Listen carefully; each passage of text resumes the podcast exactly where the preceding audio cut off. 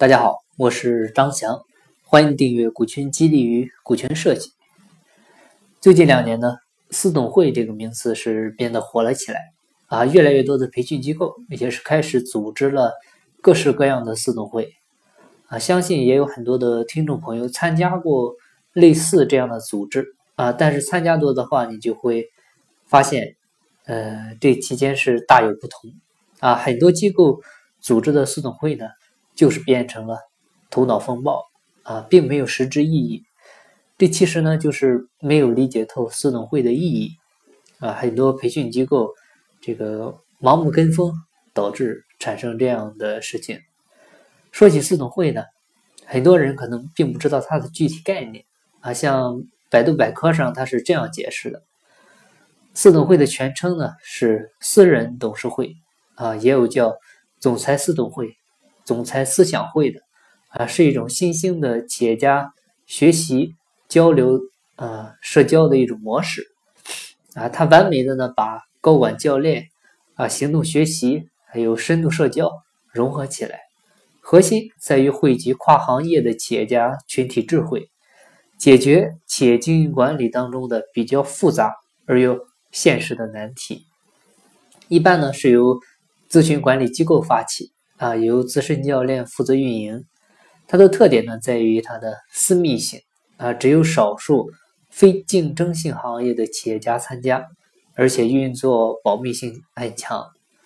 四总会最开始诞生呢是在一九五七年啊，是在美国，由美国当时的一位企业家叫罗伯特诺斯啊和他的几位企业家朋友定期组织的圆桌讨论演变来的。啊，他们对这种人脉圈呢内部的交流起名叫做 TEC，翻译过来呢就是决策者委员会。后来这个组织呢独立发展为 CEO 发展机构啊，也就是现在的伟世达啊。到现在伟世达自董会的分支机构呢已经是拓展到了十几个国家，会员数呢也是达到了几万人。啊，四董会引入中国呢。在中国火起来的大约是也是从一三年开始，啊，一直到现在才兴起，也就四年左右的时间，啊，还是一个很新的东西，所以呢，也就导致了大家不了解，啊，甚至没有听过私董会的概念，啊，有些人呢参加过某些机构组织的私董会之后呢，也就觉得，啊，只是头脑风暴而已啊，实际上不是这样的。那首先呢，我们来看一下。呃，老板为什么要有私董会？那主要总结一下呢，其实就三点。第一点呢，就是因为老板这个特有的身份啊，他所处的这样的不利的局面。因为随着公司规模的扩大啊，老板的角色呢也很容易会陷入到一个不利的局面里。怎么不利呢？就是公司周围呢很少有人啊能够给自己有效的要求和批评。公司里面呢，你说啥就是啥啊，大伙儿都听你的，这就很容易陷入盲区啊。再就是别人有好的意见啊，如果跟你想的相左的话，他也就不会再提出来了啊，这对公司的发展呢就会很不利。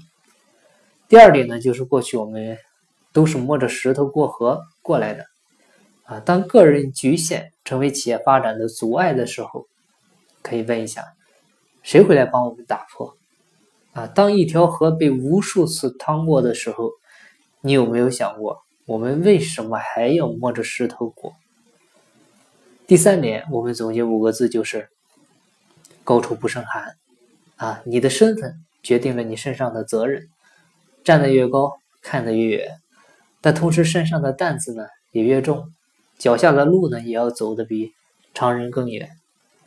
四董会呢，通过把四董成员、四董教练，通过行动学习啊、深度社交融合起来，汇集跨行业的企业家群体智慧，解决企业经营管理当中复杂又现实的难题。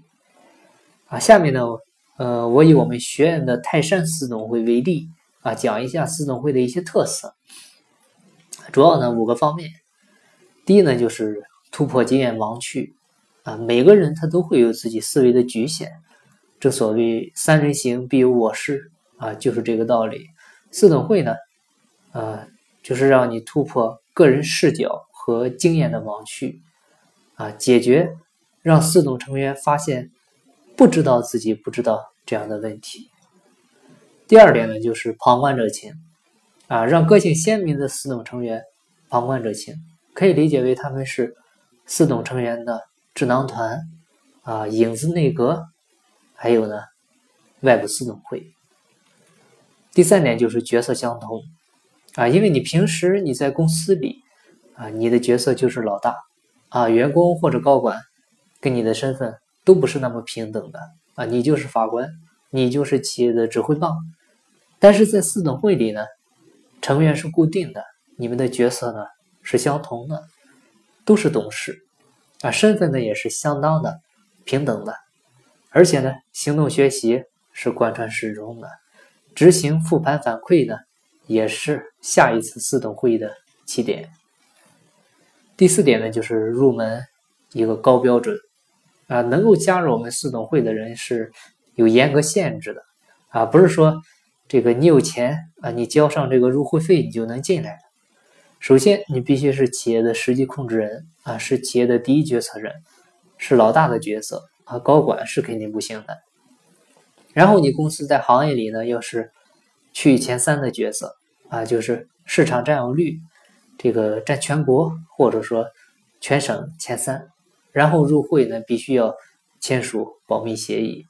再就是四董会成员呢，都是非竞争行业的企业决策人啊，都跨行业，没有竞争关系。然后还有一个就是最低的入门条件就是营收过亿啊。而且呢，新入会的会员，你要想加入的话，必须经过现有四董会成员三分之二以上的董事同意才可以。啊，如果有三分之一以上的董事不想让你进来，那没办法啊，你有再多钱，你再有能力也白搭啊，大家不带你玩。第五个呢，就是降低决策风险啊，我们讲，嗯，用师者亡，用友者霸啊，用师者亡。师就是教练，用友者霸呢，友就是四等成员啊。通过类似于头脑风暴这样的方式，让各位四等呢学会决策，并且呢降低决策风险啊。这是我们泰山四董会的五个比较显著的特色啊。因为学院呢是从呃零二年就成立了啊，和长江商学院啊是同一年创立的。发展到今年呢，也是已经十五个年头。泰山四董会呢，是一五年正式开始运营，啊，也是国内最早一批运营四董会的平台了，啊。另外呢，依托于学院十五年的运营管理经验，啊，所以呢，特别专注于年营收上亿级阶段的企业一把手的成长，啊。我们总结一下，其实四董会的特色呢，就是跨界、精英、高端。紧密、封闭，啊，这就让四董成员的学习和交流呢更有价值，啊，像每次的四董会议呢，有时候我们会给提供一些课题，啊，当然个性主题呢也都是由小组成员提出的，啊，你比如讲到战略和商业模式优化的主题，就会涉及到啊管理的提升，啊如何支持商业模式的转型，啊市场下滑期如何保持公司的持续发展，啊如何突破公司。这么多年业绩徘徊的一个状态啊，如何转型？要不要转？怎么转？啊，比如讲到老板角色定位和角色转换的主题，就会涉及到啊，如何平衡股东间的角色和利益的关系啊？到底要给职业经理人多少权限啊？高管团队的能力跟不上我的想法和要求怎么办？啊，决策失误以后如何重建信心？啊，你比如讲到股权激励和股权设计的主题啊，可能就会涉及到。啊，怎么设计创始团队股东的股权治理机制？啊，股东的退出和进入的机制怎么设立？啊，怎么做好企业个分子公司的一个关系，或者说业务关联？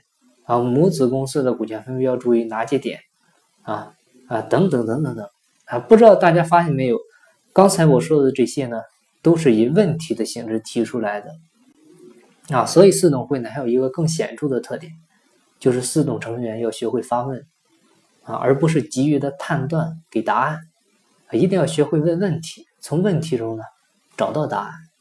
记得之前呢，给大家推荐过一本书啊，梅若里亚当斯的《改变提问，改变人生》啊，这也是四董会成员的标配图书啊，建议呢大家可以看一看。还有就是四董会的小组人数啊，理想状态是十五到十八人啊，人数太多太少呢都不太好啊，人数太多呢杂而乱，沟通会有障碍啊，人数太少的话呢，这个。这个精进思维呢可能不够啊，也影响四总会的质量。所以，如果你想自己组织自己的四总会的话呢，人数数量上呢，这里可以做下参考。那讲了这么多四等会议如何组织呢？那还是以我们泰山四等会为例啊，我们是两个月一次会议，每期四等会呢为期一年，一年下来是六次会议，每次呢两天，一共十二天时间。然后每次会议呢。半天时间用于企业调研，然后两个半天的时间呢是多对一的会议，然后教练呢执行辅导和复盘。